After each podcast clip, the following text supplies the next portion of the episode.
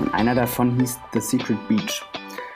Und das war auch so. Also wir mussten, um diesen Geocache zu erreichen, erstmal durch einen einen Kilometer langen stillgelegten Eisenbahntunnel wandern mit Taschenlampen. Und dann kamen wir in einem Olivenhain raus und links davon war ein, so eine ganz einsame, verlassene Bucht, wo wir einfach einen ganzen Tag verbracht haben und keinen anderen Menschen gesehen haben.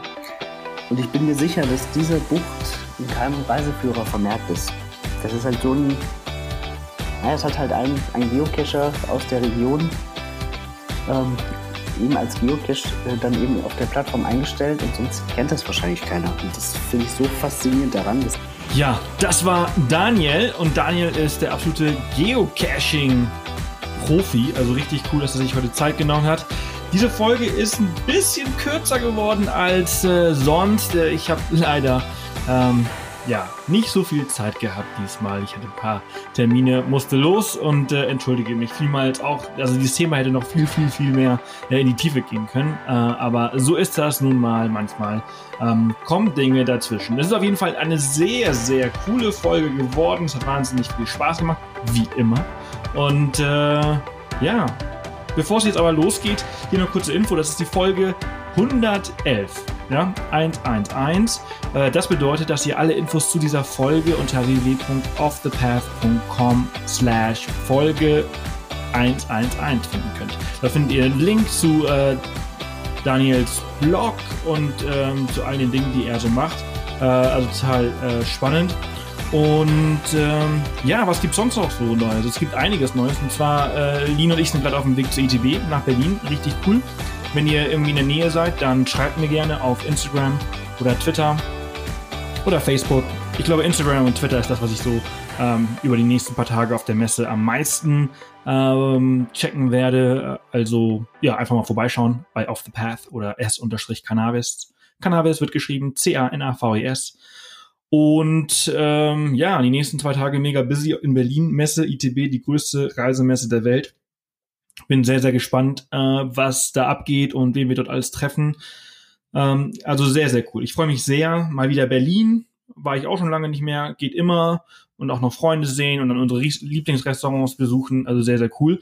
Und äh, auch richtig cool, vorgestern am Sonntag haben wir unseren neuen Shop äh, gelauncht. Also vielleicht hat der eine oder andere das schon gesehen online. Ähm, seit Wochen steht der Name immer irgendwo im Hintergrund auf Instagram oder in Instagram Stories äh, Drausgänger. Und zwar unser Off the Path Shop wird zu Drausgänger. Drausgänger ist unsere neue Marke für unsere Produkte.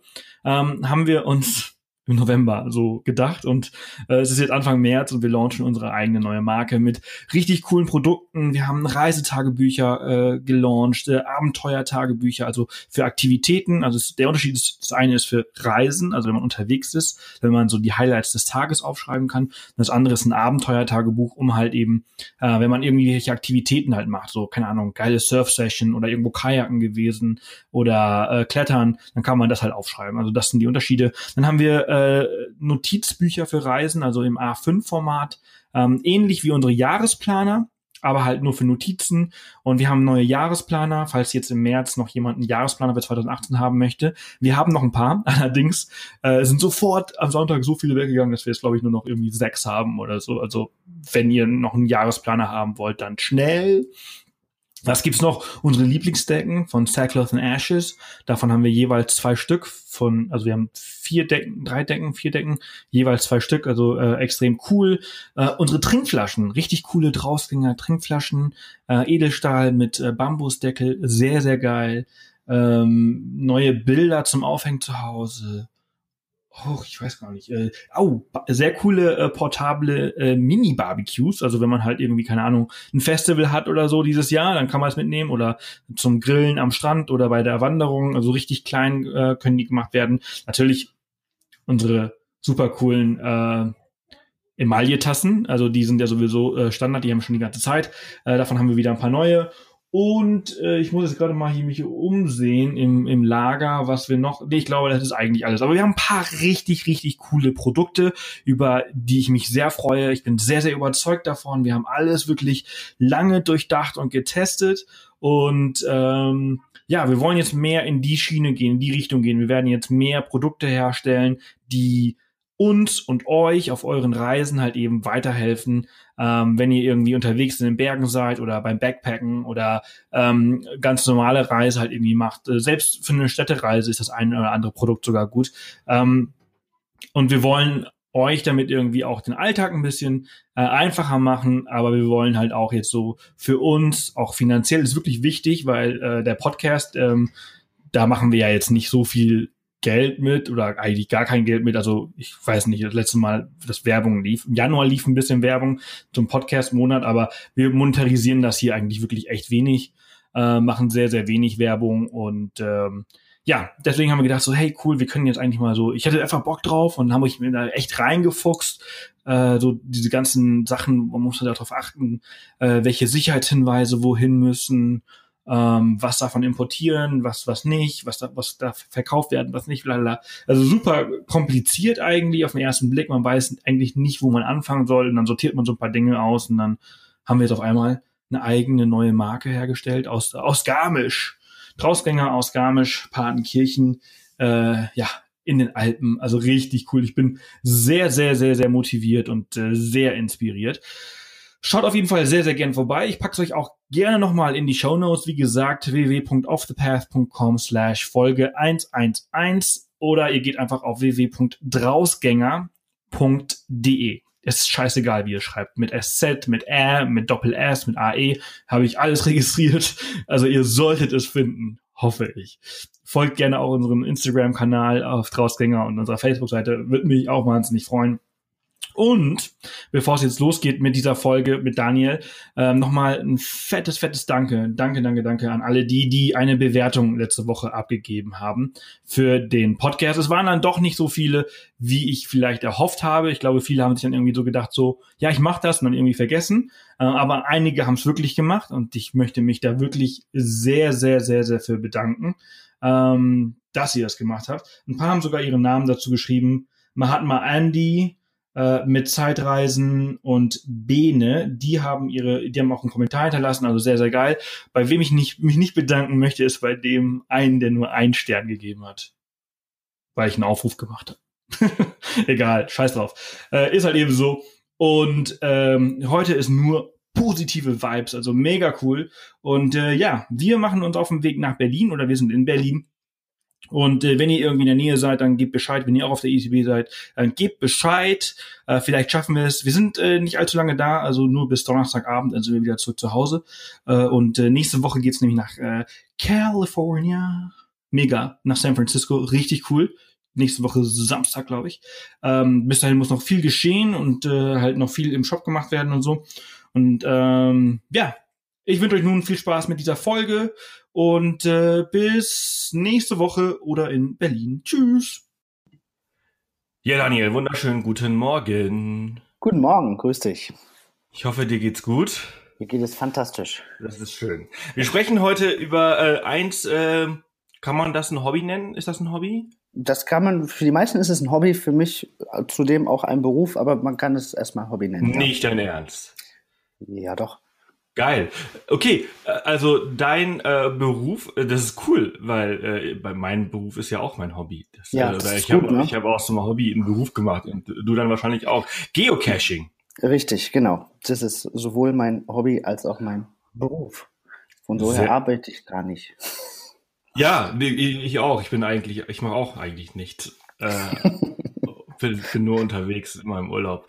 Ähm, was ist Geocaching? Also ich weiß es, aber vielleicht weiß der eine oder andere es nicht. Ja, Geocaching ist eine Art Schnitzeljagd, bei der es darum geht, mit Hilfe seines GPS-Gerätes oder Smartphones zu Orten gelotst zu werden und dort nach kleinen Schätzen zu suchen.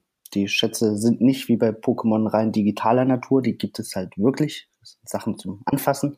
Meistens kleine Plastikdosen, in dem sich ein Logbuch ähm, befindet. Das Logbuch ich vergleiche das immer gern mit dem Gipfelbuch oben auf dem Berg. Ja, wenn man hochgekommen ist und sich eingetragen hat, beweist man so der Welt, dass man es geschafft hat. So ähnlich ist das bei den Schätzen auch. Wenn man sich eingetragen hat, beweist man der Welt, dass man es gefunden hat. Mhm, das, cool. Das ist das Spielprinzip. Ja. Und äh, äh, das sind, also, keine Ahnung, quasi so kleine Brotdosen, da ist irgendwas drin und ein Buch. Genau, richtig. Ein Geocache Und- ist definiert durch einen Behälter, in dem sich ein Logbuch befindet. Wie groß der Behälter ist und was sonst noch darin ist, ist sekundär. Mm, Und diese Dinger, die korrigiere mich natürlich, wenn ich wenn ich falsch liege. Ich äh, hab's, äh, Ja. ich glaub, hab ich ich habe es glaube ich, einmal gemacht Geocaching. Ähm, dass äh, du findest diesen Behälter, Ja. du holst dir das raus, hat jemand reingepackt und du packst was Neues rein. Genau, das Logbuch selber, das bleibt immer vor Ort. Man nimmt ja auch nicht das Gipfelbuch vom Berg mit. Aber Ja. wenn ich äh, jetzt aus dem Schatz etwas tauschen möchte, dann muss ich was Gleichwertiges wieder reinlegen. Das ist das, der Ehrenkodex im Spiel. Ähm, aber ehrlich gesagt tausche ich gar nicht so viel, weil meistens ist da halt, naja, ein Sammelsurium von, äh, von Sinnlosigkeiten drin. Eine Murmel oder eine Überraschungseierfigur, Fußballsammelbilder. Und wenn das jetzt nicht gerade meinen Sammelleidenschaften entspricht, dann lasse ich das in aller Regel drin. Meine Kinder jedoch, die finden es ganz spannend, was zu tauschen. Ähm, die, die, das gehört für die auch dazu. Also für mich ist so die Herausforderung am Suchen und Finden das Entscheidende für meine Kinder dann auch schon das, was sie in die Hand nehmen und, und mitnehmen können. Ah, aber äh, sag mal, die, diese Dinger zu finden, also ihr macht das ja mit GPS, also äh, ihr habt, es gibt eine Plattform, Mhm. wo man, äh, wo die GPS-Koordinaten hinterlegt sind und ihr wisst so ungefähr, welche Gegend ihr seid. Also sucht ihr euch die GPS-Koordinaten raus, packt die in euer, euer Handy oder euer, euer GPS-Gerät und dann geht ihr auf die Suche. Genau, richtig. Ja, Okay. Und äh, wie schwer ist es aber, diese Dinge zu finden? ähm, das variiert sehr. Ähm, es gibt welche, die sind sehr, sehr einfach zu finden. Man geht hin, hat sofort die Überlegung, wo würde ich es verstecken? Und genau da ist es dann auch. Es gibt aber auch Geocaches, die sind so schwierig versteckt, dass man vielleicht auch zwei oder drei Anläufe braucht und es trotzdem nicht findet. Also das ist wirklich von sehr einfach bis extrem schwer und tricky ist alles dabei. Ich habe auch schon eine ganze Reihe von Geocaches, die ich versucht habe zu finden, nicht gefunden. Gehört auch dazu. Misserfolg ist Teil des Spiels. Hm. Okay, cool. Wie, wie viele, es ist ja eine ziemlich große, kann man das sagen, Anhängerschaft, Anhängerschaft Ja, oder ist es das- ein, äh, Ja, also es gibt richtig viele Leute, die, die das machen. also richtig viele weiß ich nicht. Das ist schon noch ein Nischenhobby, das muss man sagen. Sollen wir kurz einsteigen in die Zahlen? Ja, gerne. Gern. Ähm, es gibt weltweit 15 Millionen Nutzerprofile auf der großen Plattform. Äh, Man geht davon aus, dass ein Nutzerprofil im Schnitt 1,5 Personen umfasst. Warum diese Zahl? Weil manchmal ist es eben so, dass sich eine Familie, wie bei uns jetzt auch, ähm, einfach ein Nutzerprofil hat, aber eben aus vier bis fünf Personen besteht. Ja, deswegen im Schnitt 1,5 Personen pro Nutzerprofil. Und es sind weltweit über drei Millionen Geocaches versteckt. Davon 400.000 in Deutschland. Das heißt, hier in Deutschland haben wir eine sehr aktive Community, die über 10% des Weltbestandes ähm, an Geocaches ähm, produziert und versteckt hat. Das ist schon Wahnsinn. Ähm, das Spiel gibt es seit 17 Jahren. Wurde in, in der Nähe von Portland wurde der erste Geocache versteckt. Ähm, und einen Tag später auch schon gefunden. Und seitdem hat sich das, ja, wenn man das so diesen Begriff bemühen darf, äh, viral verbreitet. Das konnte man wirklich so in Wellenformen äh, beobachten. Erst USA, Krass. dann Australien und dann hat es auch irgendwann den europäischen Kontinent erreicht. Ja. Das sind, das sind, das sind total krasse Zahlen. 15 Millionen und 400.000 in Deutschland. Ja, genau. Äh, du hast gesagt, äh, auf der großen Plattform. Wie heißt diese Plattform? Ja, das ist auch wichtig. Die große, die größte Plattform für das Spiel heißt geocaching.com. Ähm, das ist eine Plattform, die, wie die URL-Endung vermuten lässt, in den USA gehostet ist. Ähm, das ist der Weltmarktführer für das Spiel. Es gibt auch regionale andere Plattformen, ähm, aber die haben nur einen Bruchteil von dem Datenbestand, der auf geocaching.com zu finden ist. Also es ist Mhm. schon die erste und wichtigste Adresse. Wie unterscheiden sich die, die Plattformen voneinander? Äh, teilweise in der mm, Nutzeroberfläche, ähm, teilweise gibt es da auch andere Regeln, die eingehalten werden müssen, andere Geocache-Arten. Also es war eine Zeit lang so, dass zum Beispiel in Frankreich ähm, eine nationale Plattform mh, die Vormachtstellung hatte dort in Frankreich. Ähm, und geocaching.com da gar nicht so groß war. Das hat sich aber mittlerweile gewandelt. Also es gibt auch ähm, opencaching.de, das ist das deutsche Pendant, aber ich glaube, da sind so etwa 30.000 Geocaches gelistet in Deutschland im Vergleich zu den 400.000 auf der großen Plattform. Nur für Deutschland ist das halt verschwindend gering. Ne? Mhm. Aber wie muss ich mir das vorstellen? Also wenn ich jetzt ähm, damit anfange, gibt es dafür eine App, ja, die ich mir runterladen muss? Genau, richtig. Ähm, gibt eine ganze Reihe Apps. Die offizielle App, die auch von der Plattform bereitgestellt wird, die heißt einfach Geocaching. Die findest du sowohl im ähm, Play Store als auch bei iTunes im App Store. Es kostet nichts. Auch das Profil anlegen kostet nichts. Also jeder kann umsonst in das Spiel einsteigen und das mal ausprobieren. Natürlich gibt es dann auch da Premium-Funktionen, eine Premium-Mitgliedschaft, aber für den Einstieg ist das nicht notwendig. Mhm. Und dann, ähm, du musst mir ein bisschen helfen, wie, wie ich mir das vorstellen muss. Und ja. zwar, ich habe dann diese, diese App runtergeladen und dann habe ich also quasi alle Geocaches äh, in einer Liste oder auf einer Karte. Genau. Und dann kann ich quasi eins anklicken und das möchte ich suchen und dann sagt er, macht er quasi so ein Google Maps auf und zeigt mir den Weg dorthin. Genau, so hast du schon völlig korrekt äh, erfasst. Also in aller Regel wird musst du dem der App erlauben, dann auf deinen Standort zugreifen zu dürfen, ne? die Standortdaten deines Handys, ähm, mhm. damit eben die Geocaches in der Umgebung angezeigt werden können. Und dann werden die angezeigt und dann suchst du eben einen raus, der dir zusagt, sei es jetzt von der Entfernung oder von der Schwierigkeit. Ja, Geocaches haben auch unterschiedliche Schwierigkeiten und Geländewertungen. Ich würde jetzt nicht gleich mit einem ganz schwierigen anfangen, das könnte demotivierend wirken am Anfang. Ähm, was wäre, was wäre so ein schwerer? Einer, der halt irgendwie weit oben in den Bergen irgendwie versteckt ist oder irgendwo tief in der Schlucht oder? Beispielsweise. Also es gibt, ähm, jeder Geocache hat zwei Wertungen. Einmal die Schwierigkeit, die geht von eins bis fünf, wobei eins heißt, ich gehe hin und finde ihn sofort und fünf heißt, ich habe überhaupt keine Ahnung, äh, der ist so knifflig versteckt, dass ich gar nicht weiß, wo ich suchen muss und vielleicht noch ein drittes Mal wiederkommen muss, bevor mir irgendwas einfällt. Und Gelände, es gibt auch eine Geländewertung, die geht ebenfalls von 1 bis 5, wobei 1 heißt, ein Rollstuhlfahrer kann den Geocache physisch erreichen.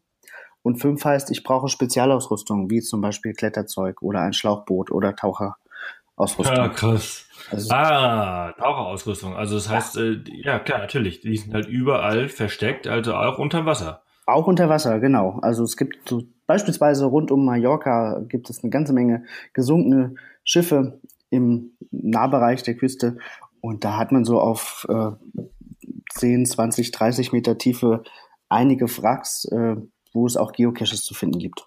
Macht Ach, auch das Spaß. Ist ja, das ist ja krass. Ja. Was ist so dein kniffligstes äh, Geocache gewesen?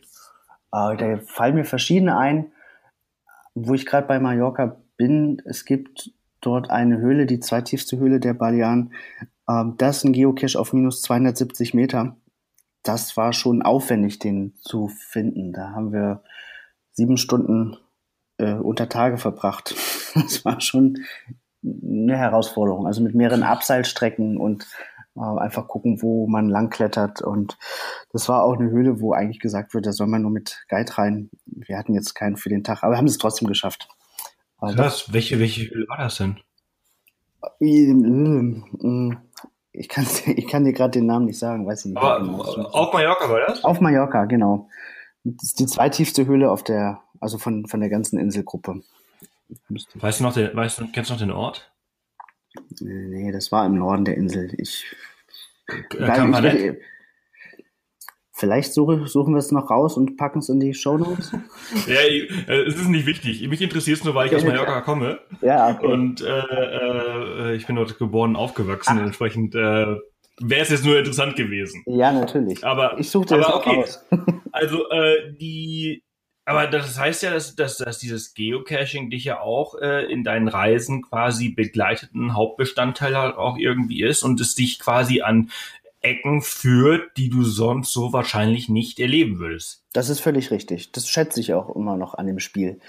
Ähm, ich muss sagen, ich mache das jetzt schon ziemlich lange. Ähm, morgen wären es zehn Jahre, genau. Vor, wow. vor zehn Jahren habe ich den ersten, für mich ersten Geocache gefunden. Krass. Und ähm, es fasziniert mich halt immer noch. Also es wird mir nicht fad. Ne? Das ist immer noch spannend. Äh, ich mache es nicht mehr ganz so intensiv wie früher. Aber gerade wenn ich woanders bin, nutze ich dieses Spiel auch einfach als Reiseführer. Hm, ich habe mal ein schönes Beispiel aus Italien, aus Carrara, wo der Marmor herkommt. Da habe ich mit meinen Kindern Urlaub gemacht und wir hatten uns, weiß nicht, fünf Geocaches aufs Gerät ge gezogen. Und einer davon hieß The Secret Beach.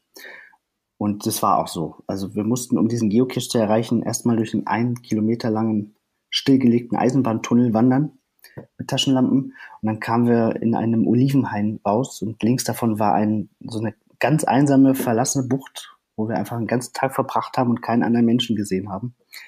Und ich bin mir sicher, dass diese Bucht in keinem Reiseführer vermerkt ist.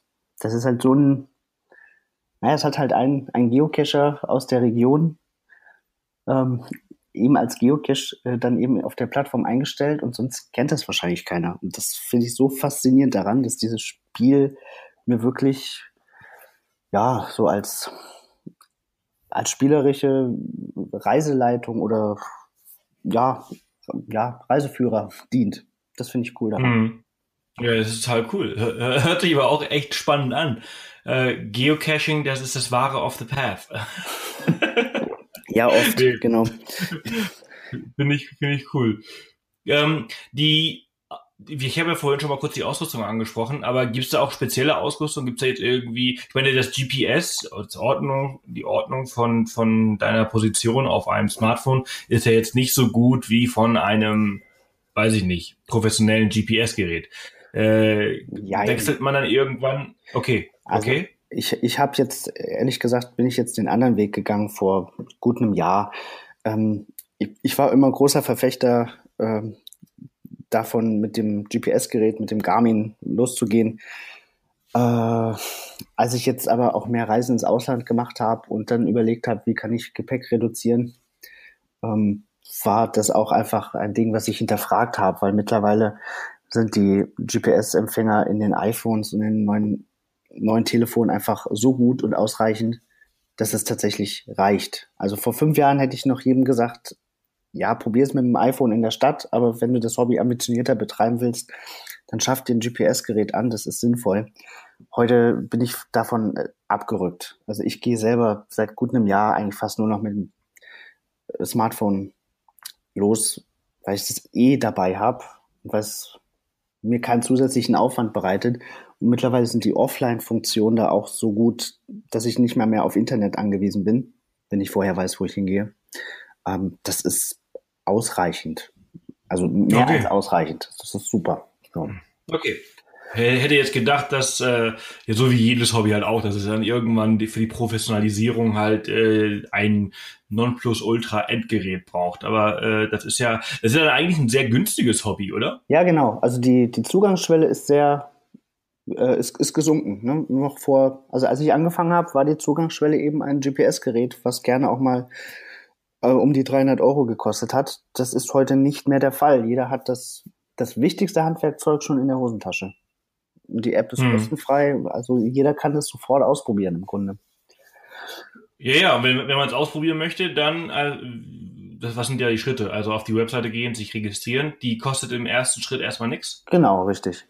Ähm, also man kann sich, ich glaube, das dauert drei, vier Sekunden, da ein Profil anzulegen. Wenn man Facebook-Profil hat, wird man eben gleich gefragt, ob das Profil mittels der Facebook-Zugangsdaten äh, angelegt wird. Das geht ja mittlerweile sehr schnell.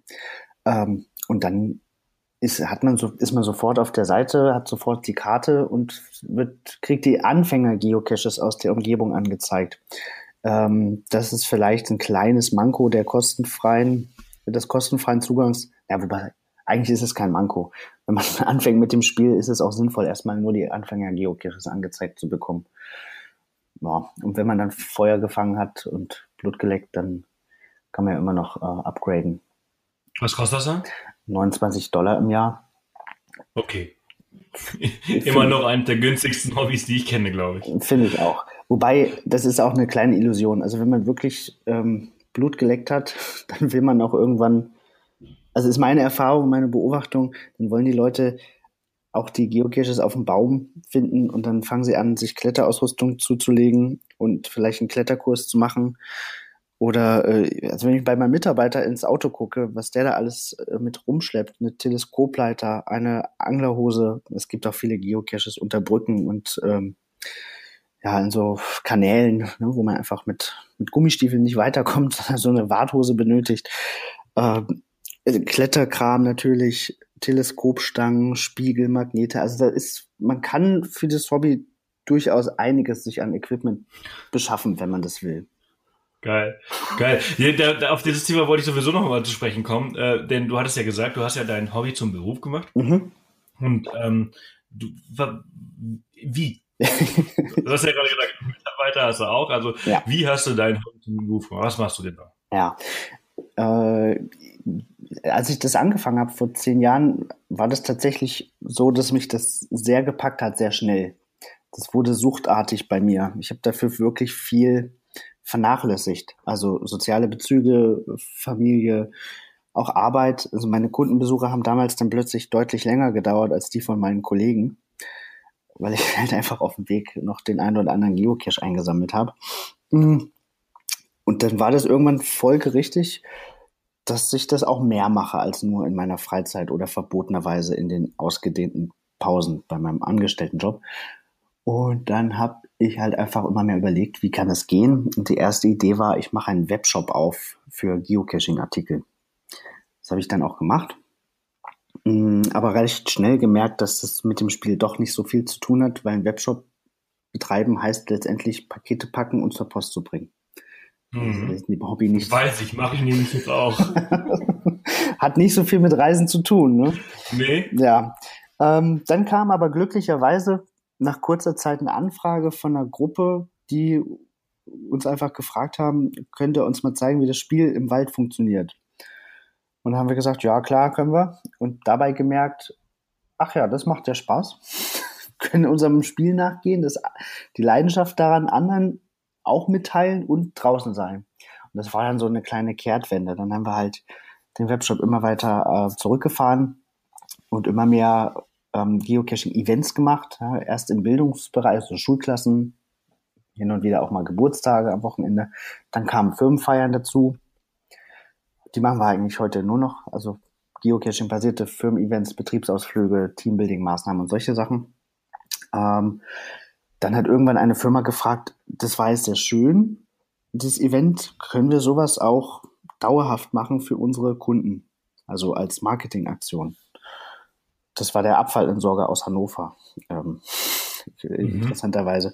Und dann haben wir schnell Ja gesagt und für den Abfallentsorger zwölf Mülltonnen zu Geocaches umgebaut und in der Stadt verteilt. Die gibt es heute immer noch. Hm, das ist jetzt vier Jahre her. Dann haben wir quasi auf Basis dessen die erste Geocaching-Marketing-Agentur eröffnet. So. Also das war der zweite Bereich, ja. Geocaching-Events der erste, Geocaching-Marketing der zweite. Und vor zweieinhalb Jahren ist noch was dazugekommen, nämlich ich wollte unbedingt und ganz zwingend einen ganz besonderen Geocache im brasilianischen Urwald finden. Es war mir als Spieler ein sehr relevantes Ziel, aber ich hatte das Gefühl, ich kann das jetzt schwierig rechtfertigen meinem Umfeld gegenüber, dass ich mal eben für fünf Tage nach Brasilien fliege, um dort ein, eine Blechdose zu suchen. ja. Dann habe ich quasi eine Rechtfertigung gebraucht und dachte, vielleicht bin ich nicht der Einzige, der diesen, diesen Wunsch hat und habe einfach mal auf Facebook das Interesse abgeklopft nach so einer Reise und hatte innerhalb weniger Stunden etwa 150 Interessenten. Und dann dachte ich, okay, das ist ausreichend, um mich mal mit einem Reisebüro zusammenzusetzen und zu gucken, ob man eine Gruppenreise dahin organisieren kann. Und so ist es dann dazu gekommen, dass wir auch noch das erste und bisher einzige Geocaching-Reiseunternehmen auf die Beine gestellt haben. Ja, aber das sind Das ist äh, mega cool, ey. Ja. Das ist super inspirierend. Das finde ich cool, weil das ist so, das ist so auch so den Weg, den wir ja zum Beispiel auch gegangen sind mit Off the Path. Ne? Ja. Äh, am Anfang war erstmal nichts. Ja. Und man hat nie gewusst, was man da eigentlich immer macht und man probiert immer aus und dann irgendwie ergibt sich so, das eine ergibt das andere und auf einmal hast du da irgendwie so drei Unternehmensspalten genau. und äh, hast da irgendwie äh, mega was aufgebaut. Ja, das war so, ja, eins hat das nächste ergeben tatsächlich. Ne? Und, und immer erstmal Ja sagen. Das war nicht verkehrt, ja. Mittlerweile ja. ist es auch gut, hin und wieder mal Nein zu sagen, weil sonst wird man irgendwann einen Bauchladen. Aber eine grundsätzliche Offenheit für Veränderungen war ganz gut. Ich bin wirklich froh, dass ich mich nicht an meinen Businessplan gehalten habe, sonst würde ich heute immer noch äh, hohle Schrauben und Plastikdosen in meinem Webshop verkaufen. Das wäre ja, ja. schön. ja. ja, cool. Aber der Webshop, der lief auch. Ja, der lief auch. Den gibt es jetzt heute aber nicht mehr. Das ist, ja. auch, ist auch in Ordnung. Also, äh, muss nicht. Ja, ja, ja, ja. Irgendwann, irgendwann kann man auch alles nicht mehr, äh, ist alles nicht mehr überschaubar, ne? Wie viele ja. Mitarbeiter hast du jetzt? Wir sind im Team zu sechst. Von den sechs sind wow. drei fest angestellt, Vollzeit, und die anderen auf 450 Euro Basis oder frei, ähm, also Freelancer, ja. aber doch so fest zum Team gehören, dass, dass sie gefühlt definitiv dazugehören. Ne? Ja, ja, sehr, sehr cool. Das ist, das ist der Wahnsinn. Und äh, jetzt kommen wir auch zu diesem Punkt, äh, wo Geocaching und Reisen eine, eine sehr enge Verbindung eingehen, äh, weil du ja auch äh, ja, Reiseveranstalter für Geocaching äh, bist. Ja. Was sind so die, die Highlights auf, auf der Welt oder wo wollen die meisten Leute hinreisen? Wo sind die exklusivsten Geocaches? Ja, äh, also grundsätzlich gibt es Geocaches überall bis auf zwei Länder, Somalia und Nordkorea, da gibt es keine Geocaches, warum auch immer. Ähm, aber sonst gibt es auf jedem Land der Welt mehrere Geocaches, auch am Südpol zum Beispiel. Und auf der ISS gibt es auch einen Geocache.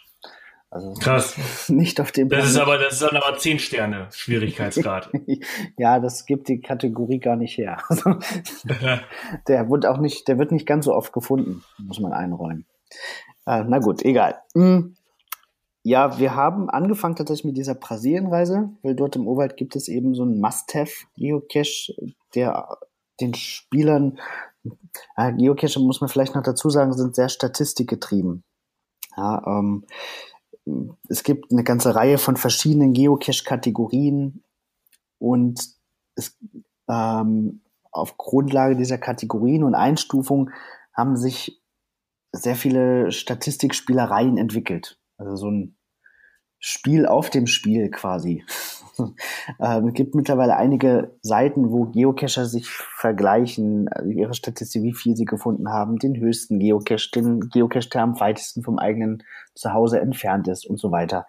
Ähm, das ist ein großes, für viele Spieler ein großer Ansporn. Ja, viele und auch besondere. Da gibt es auch wahrscheinlich so richtige Bestenlisten und so. Ja, ja, ne? ja, genau. Das ist un ja. unfassbar. Also kann man sehr tief eintauchen in die Materie. Mhm. Diese Brasilienreise, das war lange Zeit ein Bestseller. Die haben wir fünfmal gemacht. Mhm, mit jeweils um die, das ist zwischen 25 und 30 Personen. Wow, so große Gruppen. Ja, genau. Wobei die dann auch nicht immer alle zusammen sind. Ne? Also innerhalb mhm. der Gruppe ergeben sich auch Interessengemeinschaften. Die einen sind eher gemütlich und genießend unterwegs, andere sind eher sehr, sehr sportlich unterwegs und ähm, rennen schon vor dem Frühstück auf den ersten Berg hoch, um dort einen Geocache zu finden. Also sehr, sehr unterschiedlich. Ist aber auch okay, das gibt so eine Reise auch her, die Möglichkeiten. Ähm, dann natürlich auch so die Ursprungs ähm, ja, Orte des, des Spiels, also Portland, Seattle, da ist das Spiel entstanden und groß geworden. Da haben sich, würde ich sagen, so Pilgerstätten entwickelt. Also an dem Ort, wo der erste Geocache versteckt wurde, gibt es heute eine Bronzeplakette im Boden. Ähm, da will man als Spieler natürlich auch hin und sich davor verneigen. Das passiert auch. Also da habe ich viele Fotos von Geocachern, die diesem, diesem Ort und dem Gründer huldigen. Mhm. Ähm, also der, der Westen der USA ist, ist auch ein ein Highlight, was wir regelmäßig wieder anbieten. Ähm, ansonsten im Januar war ich jetzt in Südostasien mit 24 Geocachern. Da haben wir ähm, acht Länder besucht und becached. Also Vietnam, Thailand, Laos, Myanmar und so. Die Ecke. Das war auch sehr, sehr, sehr gut.